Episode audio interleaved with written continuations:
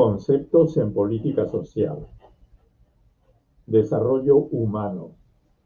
Actualmente algunos conceptos son básicos para interpretar correctamente la literatura especializada en política social y para diseñar políticas sociales. Quien quiera diseñar o analizar políticas sociales debe tenerlos en cuenta. Empecemos por uno de los más importantes, desarrollo humano. Trabajaron en él, trabajan en él todavía, Mahbub ul Haq, Paul Streeten, Megnat Desai, Gustav Ranitz, Kate Griffin y Amartya Sen, que son los autores del informe anual del Programa de las Naciones Unidas sobre Desarrollo Humano. Ellos elaboran el índice de desarrollo humano, que es el resultado de combinar tres dimensiones, ingresos, longevidad y logro educativo. Ingresos ya sabemos, lo que ganas diariamente. Longevidad, la esperanza de vida, lo que esperas vivir. Logro educativo, si eres alfabeto o analfabeto y a qué grado de educación escolar llegaste. Se supone que el concepto de desarrollo humano integra todos los derechos humanos, concibiéndolos como parte de una sola identidad y de un solo proceso, porque ahora se ha incorporado una serie de variables más a estos primeros tres elementos. A todo eso se le, llama integralidad de los derechos humanos. Otro concepto, género. En 1994, la Conferencia Internacional sobre la Población y el Desarrollo de El Cairo afirmó que la salud de la mujer, incluida su salud reproductiva, es imprescindible para el desarrollo sostenible. Esta conferencia afirmó el dominio de la mujer sobre su propio cuerpo y reconoció el derecho de las mujeres a decidir qué hacen con él. La palabra género viene del vocablo latino genus, eris, origen, especie, clase. Es la categoría inmediatamente superior a especie. Los estudios de género analizan las relaciones entre lo masculino y lo femenino, diferenciando la asignación biológica que se refiere a los sexos, es decir, la parte animal de los seres humanos, de los roles culturales o géneros, que es la parte humana de los seres humanos, y roles culturales que la sociedad humana ha atribuido a cada uno de ellos. Sexo entonces es la categoría biológica, género la categoría cultural. Seguridad alimentaria.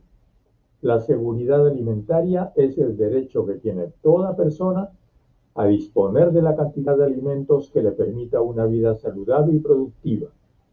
El concepto de seguridad alimentaria incluye los siguientes componentes. Disponibilidad de alimentos, concepto que está frecuentemente ligado a la producción agraria.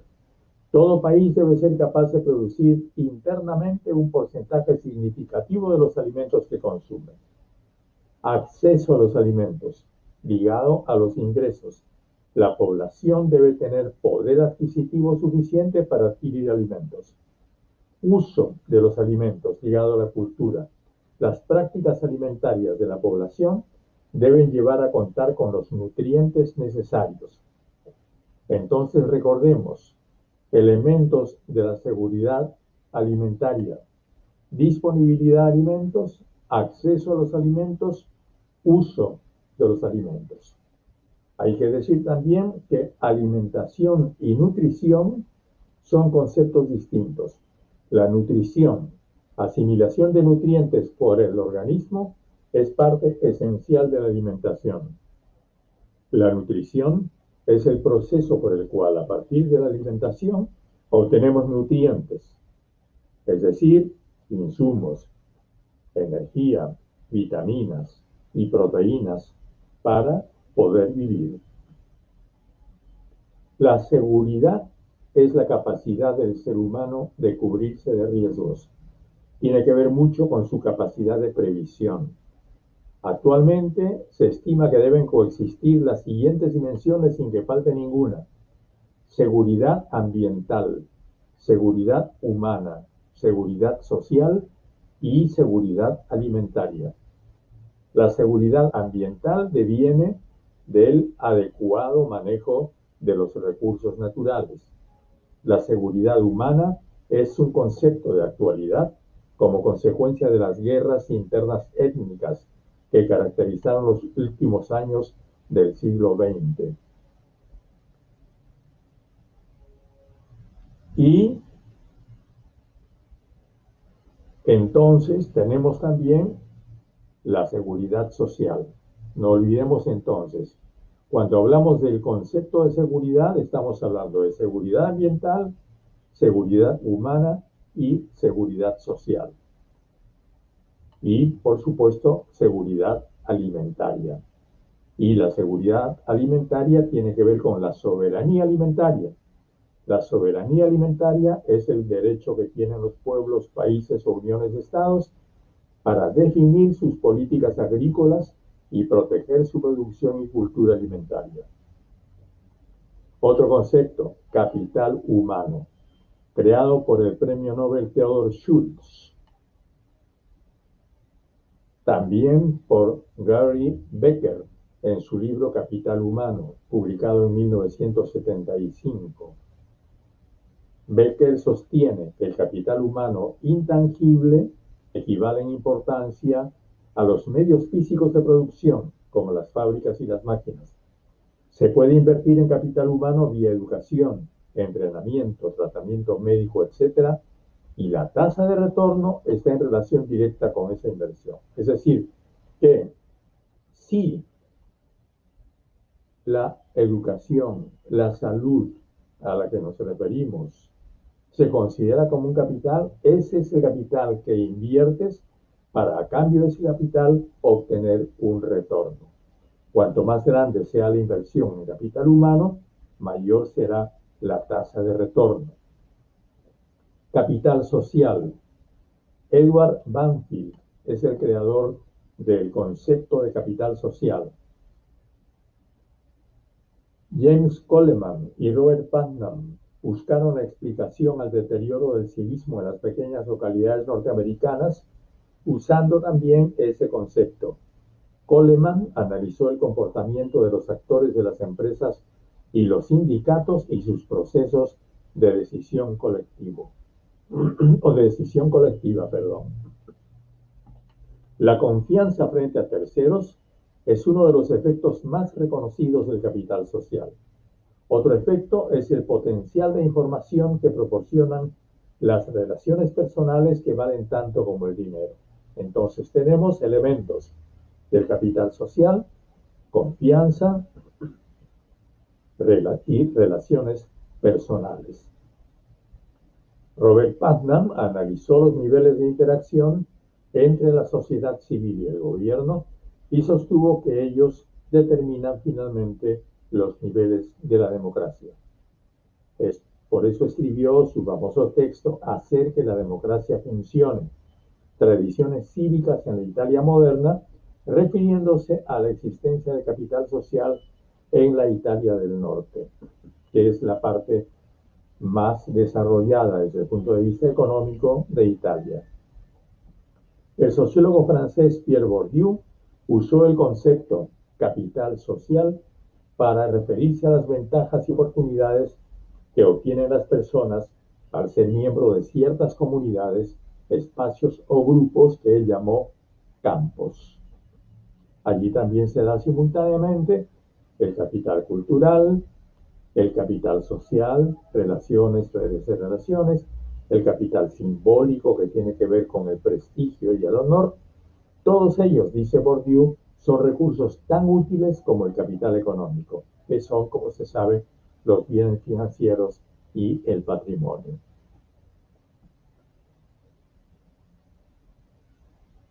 La CEPAL diferencia también y define también el capital social y sobre todo lo refiere a el conjunto de normas, instituciones y organizaciones que promueven la confianza y la cooperación entre las personas, las comunidades y la sociedad en su conjunto, tal como lo definió la CEPAL hace bastante tiempo, el, más o menos por el año 2001. Exclusión social. René Lenoir fue el autor del término exclusión social. Fue inspector de finanzas y secretario de Estado de Acción Social del gobierno francés en 1973. Descubrió que paralelamente a la Francia próspera de esos años existía un mundo de inadaptados físicos, mentales y marginales. Su libro Los excluidos fue publicado en 1973. A partir de los conceptos de René Lenoir, entonces, podemos decir que la pobreza no significa necesariamente exclusión. Son conceptos distintos, pobreza y exclusión. ¿Por qué? Un pobre puede serlo sin estar excluido. Un excluido es casi siempre pobre, pero no necesariamente pobre. Sus problemas son mayores y más complejos. Los excluidos son los que han quedado a la vera del camino del progreso general, los inadaptados, los que se quedan fuera y no están en condiciones de entrar, los que nadie necesita. La gente puede vivir sin ellos y le gustaría hacerlo. Son ignorados. Son elementos sociales sobrantes y a veces indeseables, que no tienen ni siquiera la esperanza de ser explotados. El concepto de pobreza se ha convertido en el más importante de la política social contemporánea. Las características del fenómeno y las maneras de medirlo se convirtieron en la motivación principal de las políticas sociales en los países pobres a partir del consenso de Washington.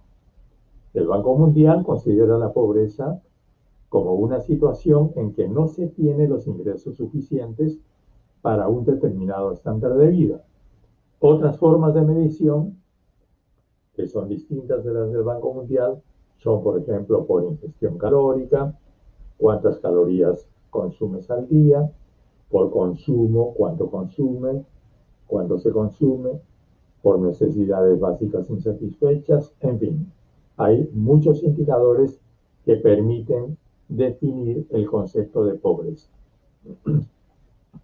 Amartya Sen, a quien ya hemos eh, mencionado cuando hemos hablado del concepto de desarrollo humano, considera la pobreza como la ausencia o insuficiencia de capacidades humanas y liga el problema a la libertad.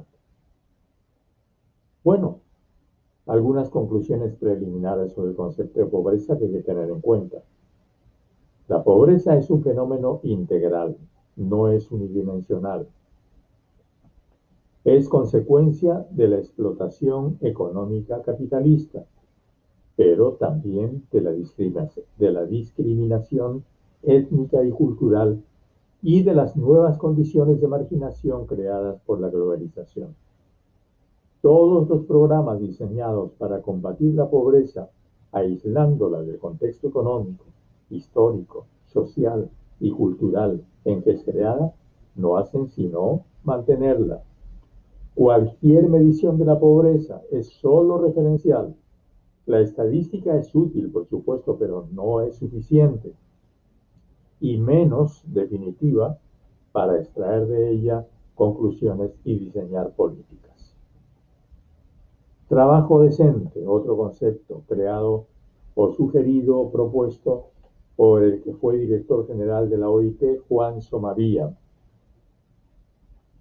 el concepto de trabajo decente fija estándares internacionales para distinguir la relación laboral que se desarrolla en condiciones de libertad, igualdad, seguridad y dignidad humana. En general se considera que el trabajo decente es el trabajo con derechos, con derechos civiles y derechos laborales. Huella ecológica es el área del territorio del planeta, cultivos, pastos, bosques o ecosistemas acuáticos necesario para producir los recursos que usa cada uno de sus habitantes y para recibir los residuos que deja después de consumir.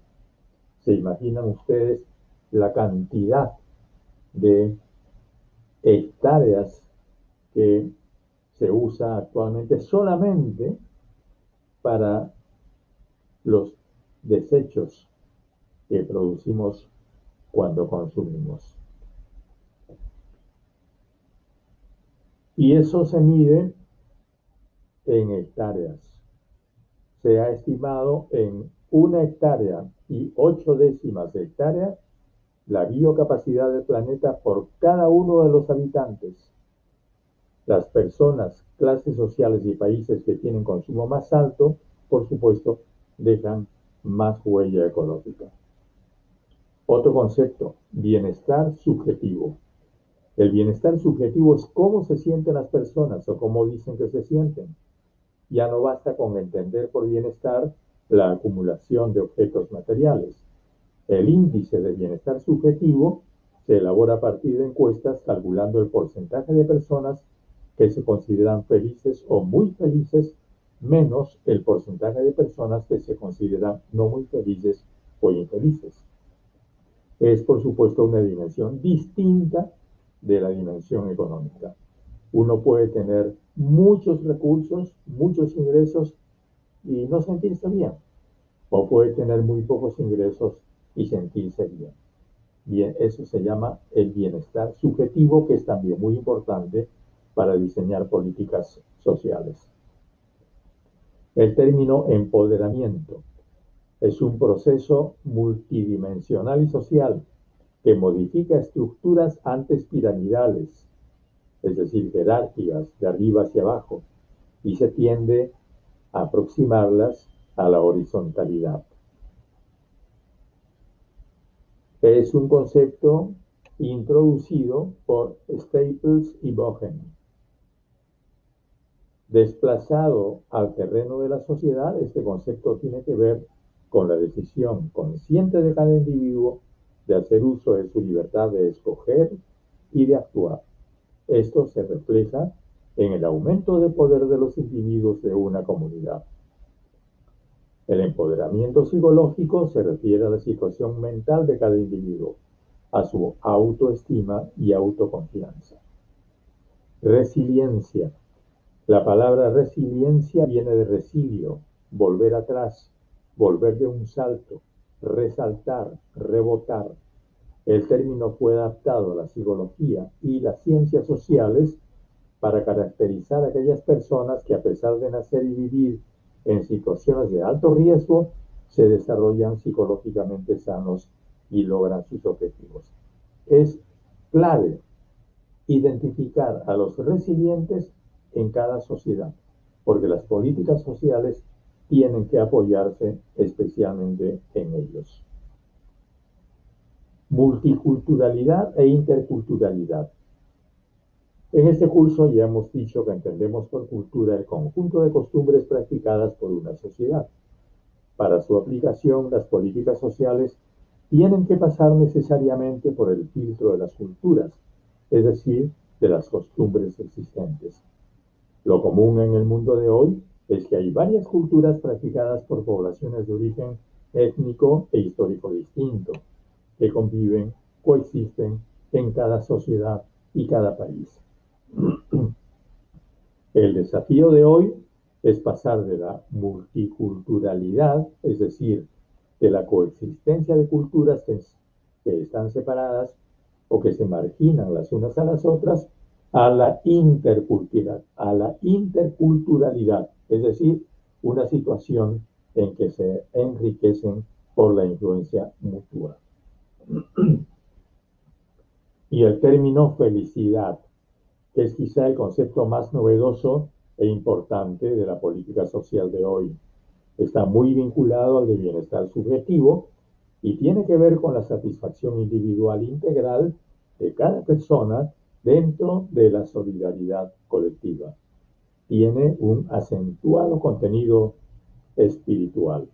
Fue introducido por la filosofía utilitarista del inglés John Stuart Mill a principios del siglo XIX y reactualizado por el príncipe de Bután, un pequeño reino budista del Himalaya, quien incluyó la felicidad de sus habitantes como un objetivo constitucional de su país.